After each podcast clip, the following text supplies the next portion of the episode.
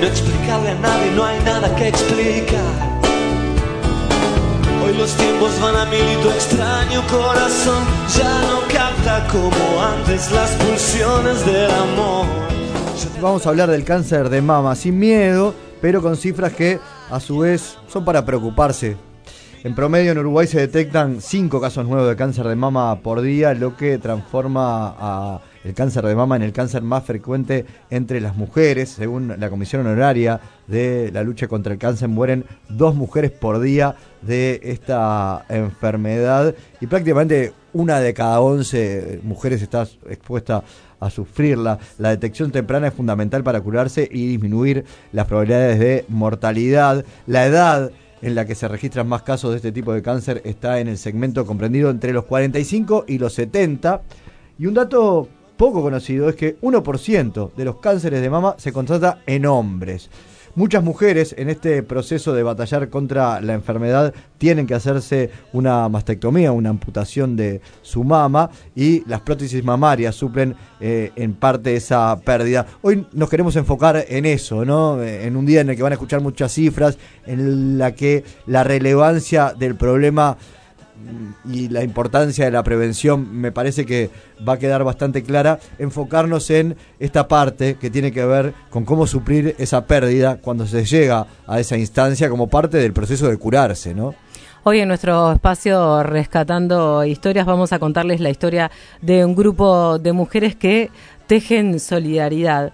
¿Por qué? Porque ofrecen en forma gratuita prótesis mamarias que son tejidas, son prótesis especiales que resultan muy cómodas para las mujeres, son hechas a mano, son lavables, muy duraderas, están hechas con algodón 100% mercerizado, lo que las hace mucho más suaves, también muchas mucho más adaptables, no pesan ni necesitan cuidados especiales.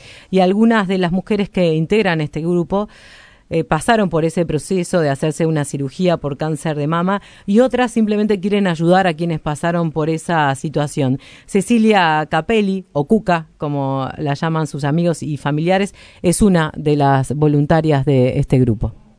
Básicamente tejemos en forma particular, pero durante este año y pico lo que hemos hecho es meterle un poco más de cabeza a la organización interna. Entonces generamos como centros de acopio, tenemos seis centros en Montevideo, quiere decir que cada tejedora somos alrededor de, de 30, y hablo en tejedoras, pero en realidad tenemos un varón tejedor, que es un caso bastante paradigmático e interesante porque es camionero, por ejemplo, cómo te sometes a las miradas de tus compañeros o no y explicas lo que estás haciendo y por qué lo estás haciendo. Constituimos esa organización, tenemos un grupo de WhatsApp que es como la forma integral de comunicarnos, a veces hacemos alguna reunión por Zoom, mucho más que tiene que ver con, con ir definiendo cosas de la organización y después cada tejedora por lo general lo hace en su domicilio y remite a su centro de acopio. Nos llaman a veces nietos, hijos, esposos, eh, primas, amigas. Digo, tratamos de que lo posible sea con la persona por el tema de esto, de explicarle, de explicarle cómo tiene que usarla, porque realmente esto otorga mucha calidad de vida.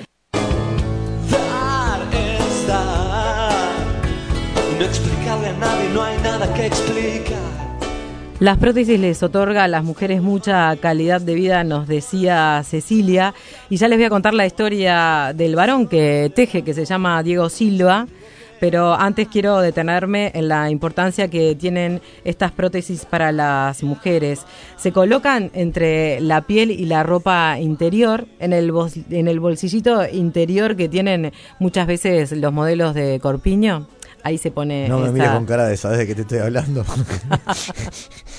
Pero sí, pero sí. Pero sí, pero, seguramente eh, en algún momento. Eh, cinco, eh, años de, cinco años de, en pareja lavó el, el sutién de, de, su, de su mujer. sí, sí.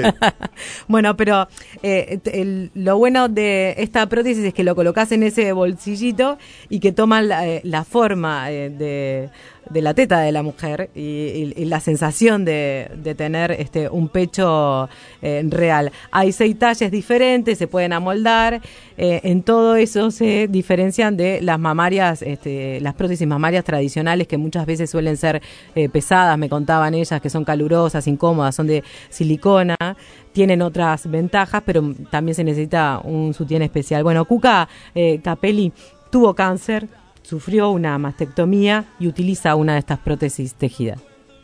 No pude pasar por reconstrucción porque fue en la operación mismo que se vio la necesidad de sacar la mamentera y no, no se había podido prever expansores ni nada de lo que implica. Digo, una reconstrucción no es algo, no es algo sencillo, tiene que estar preparada la piel y tiene que poderse hacer, digo, con una preparación. Digo, no están ahí las prótesis por las dudas de que alguien venga y necesiten. Digo, bueno, en mi caso pasó eso. Solicité, como soy trabajadora formal, pude recurrir a BPS, solicitar una prótesis y tengo una prótesis de silicona. Comencé a usar esa prótesis, es bastante incómoda, pesada. Digo, tiene la facilidad de que, bueno, te puedes meter en una piscina, puedes ir a la playa, puedes ir, digo, tal, se moja y todo y no pasa nada. Escuché un día de esto y me acerqué y pedí. La verdad es que es es un antes y un después. En el peso, en la comodidad, en todo. Y ahora además se agrega el plus de que además ya ahora se sabe y hay materiales y hay todo para poder tejer también prótesis de verano. Tiene además eso del tema del poder llegar a mujeres que lo necesitan y llegas de una manera distinta. Digo, llegas desde alguien, vos recibís esto que amorosamente sabés quién lo tejió para vos, quién lo tejió, quién lo confeccionó, cómo la tenés que cuidar, dónde si querés otra porque le tengas que, digo, porque esa se te gastó, porque no sé qué, digo, dónde pedís otra otra, digo, todos los datos y se intenta que sea como lo más, lo más natural posible dentro de lo que significa una mutilación corporal, ¿no? Escuché que últimamente pasas las noches llorando y un maldito vendaval cambió tu signo del zodiaco. Escuché que sientes miedo al ver tu rostro reflejado. Porque tanto Importante el testimonio para entender por qué también la importancia de de estas prótesis, ¿no? Eh, en circunstancias en las que uno puede pensar que, ah, no, pero ¿por qué no se hace una reconstrucción? No, no es tan fácil. Eh, no es tan fácil atravesar un cáncer, no es tan fácil en particular atravesar el cáncer de mama y las soluciones no son mágicas. Y no es tan fácil volver a mirarse al espejo. Por eso es importante también eh, lo que se genera en este grupo y lo contaba Cuca, la importancia también de que todo se hace desde el lugar del amor y de la solidaridad cada una de estas prótesis mamarias, que ellas le dicen eh, tetas tejidas, eh, no hay que tenerle miedo a la palabra teta, mm. y, nos decía que, que bueno, cada cada bolsita que lleva esa prótesis lleva el nombre de la tejedora, que se pueden hacer con una aguja o con dos o sea, con crochet o eh, el tejido tradicional. No es necesario, me decía Cuca, ser un profesional del tejido para hacer estas prótesis. Con pocos conocimientos se logra el objetivo. El grupo está abierto. Actualmente hay 30 tejedoras y un tejedor un tejedor, Diego Silva. ¿Y hablaste con él? Tiene 42 años, hablé con él, trabaja como camionero, es padre de dos hijos y teje en los tiempos libres. Bueno, yo me integro en el grupo más o menos a mediados de, junio, a través de una publicación de, de, WhatsApp, un estado de WhatsApp, en el que sí se solicitaban voluntarios para tejer las prótesis este, en crochet y también se podía colaborar tejiendo o también con algún con hilo o con, o con guata, que es con el relleno y todo. Y bueno, me interesó y me comuniqué con un teléfono que había ahí, que era, dicho sea de paso, era el teléfono de Alba, que era una de las, es una de las organizadoras. Y bueno, me dio la bienvenida enseguida, yo pensando que, le iba a mandar un mensaje y me iba a decir, no, mira es para mujeres, yo qué sé. Pero no, me dio la bienvenida enseguida, me, yo le comenté más o menos lo que hacía, le dije que no tenía mucho tiempo y no tenía mucha práctica, pero que, me gustaría porque por un lado a mí me, servía para aprender, hacer otra cosa y también nunca estaba de más dedicar un, tiempo a algo para ayudar a alguien. Entonces me, me pareció una, una, buena oportunidad y me dijo, mira, si, si te parece, yo te agrego al, al grupo donde están todas las las demás, los demás integrantes. Este, no te asustes, son todas mujeres. Es bueno, dice, que haya un varón entre, entre tantas mujeres porque digo, es algo para incluir más que nada. Y, y ahí me, me agregaron al grupo, me dieron la bienvenida. Enseguida me pasaron todos los patrones, todo lo que es las medidas, toda una cosa a la otra, y los métodos, y, ahí es como, como yo arranqué en el, en el grupo. Te escondes para cambiarte de ropa, que no quieres saber nada. está, bueno el lugar, estamos mucho más acostumbrados a ver a una mujer en un lugar rodeada de muchos hombres que a ver a un hombre en un lugar rodeado de, muchas mujeres. Pasa en algunos ámbitos, obviamente, por ejemplo en, la educación, ¿no? ¿Cuántas veces es un maestro entre eh, muchísimas maestras en, una escuela o, en un colegio? Pero bueno, este es un caso que, que realmente valía la pena destacar y sobre todo preguntarnos también eh, cómo reacciona su entorno. Sí, le pregunté a Diego, bueno, cuál había sido la reacción de su familia, de sus amigos, de sus compañeros de trabajo y de sus hijos. La reacción de, de, la familia, mi vieja más que nada, que la única que está, fue buena, siempre me dio para adelante, siempre me dijo que casi era algo que me gustaba, que lo hiciera, porque de, alguna manera también son terapias que uno tiene que para de, alguna manera cambiar lo que hace durante el día pero que si me gustaba que lo hiciera, total, no, no, era algo que yo me iba a dedicar a eso. Y cuando se enteró del tema de, de las prótesis, la verdad que quedó bastante conforme, pues en, en mi familia habían habían habido personas que habían tenido cáncer de cáncer de mama y habían sido mastectomizadas, había antecedentes, entonces que era, era algo bastante altruista también. Y en el trabajo, bueno, los chistes siempre estaban, los comentarios, pero de alguna manera siempre con respeto y siempre fue aceptado también. Me pasó también en, en el entorno más interno, que es la pareja, los niños. Una vez estaba terminando la prótesis y la Lautaro me dijo que, que me había olvidado ponerle los ojos, porque ya lo había rellenado, entonces me dio la oportunidad de explicarle qué, era lo que estaba haciendo, de explicarle bueno, que el cáncer de mama era una, una enfermedad que atacaba principalmente a las mujeres y, y, que a veces había que sacarle parte del cuerpo y cómo, se, cómo era un problema para, para las personas poder enfrentarse a un espejo, mirarse.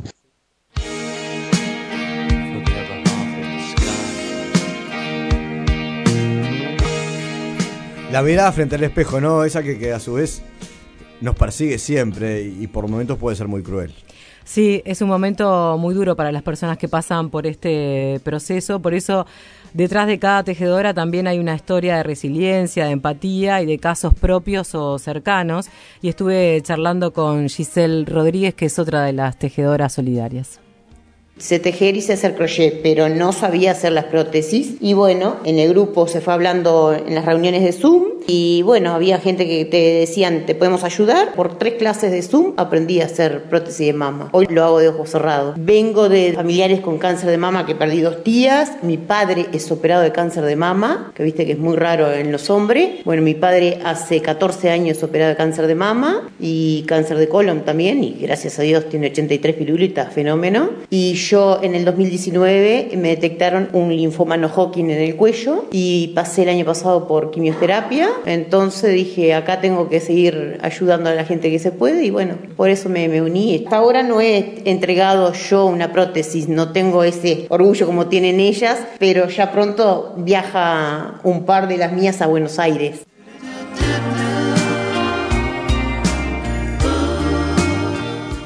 Cada prótesis mamaria tiene el nombre de la tejedora y esto que nos contaba Giselle, que cada entrega es, es muy especial.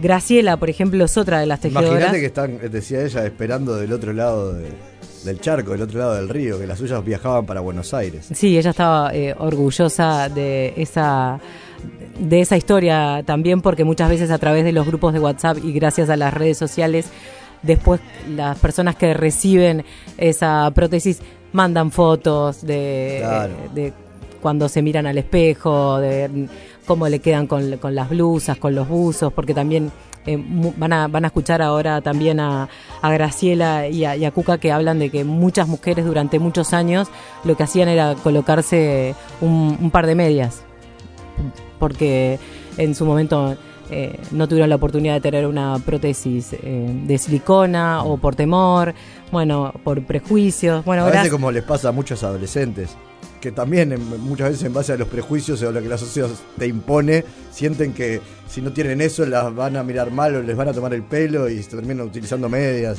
o cosas de ese estilo, ¿no? Como, como eso marca a la mujer también, ¿no? Sí, Graciela eh, es otra de las tejedoras que en este caso no tiene una historia ni propia ni cercana, pero que siempre le gustó tejer y decidió sumarse al grupo para ayudar. poder dar algo y cuando ves que das la, la- la alegría de la persona, ¿viste? Como que es impresionante. Llegué una a una señora que hacía, no sé si me dijo 5 o 9 años, era un disparate de tiempo, que andaba con una media, siempre en el sutién, y este, se había enterado de, de casualidad por otra conocida, una amiga que, que estaba esto, que había ido a la intendencia, que conoció. Dice, bueno, ta, llamó, llamó pobre, no sé, a WhatsApp cada media hora me estaba mandando, ¿viste? Cuando es impresionante, porque es una ansiedad tenía pobre. Y bueno, se vino ayer con el hijo a casa y fascinada. No, no, no, la, la cara de esa mujer, no, no, fascinada. La verdad que, que es, es realmente, te llena el corazón. Si me pongo en, en un rato, lo haces. Digo, tres horas, serán cuatro horas, digo, rellenándola y todo. Sí, sí, porque las ves, la emoción de la mujer la ves. Sabes, hace tiempo que no hablamos. Tengo tanto que contarte.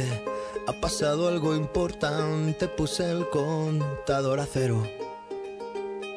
Sabes, fue como una ola gigante. Cuca también nos relató que muchas veces son los propios familiares de las mujeres los que se acercan a solicitar una prótesis y ella obviamente que lo vive de una forma muy especial y entiende que cada eh, entrega es especial porque sabe lo que representa para otras mujeres tener esa posibilidad de tener una, una prótesis.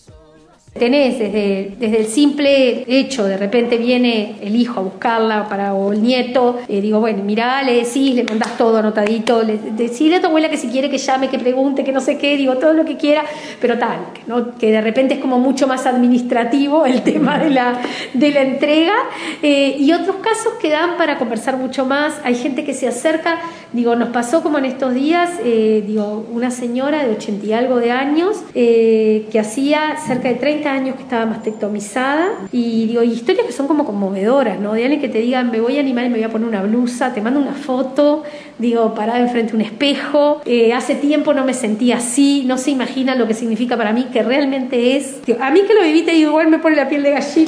Y si me levanto y miro al cielo, doy las gracias y mi tiempo lo dedico a quien yo quiero, lo que no me aporte lejos.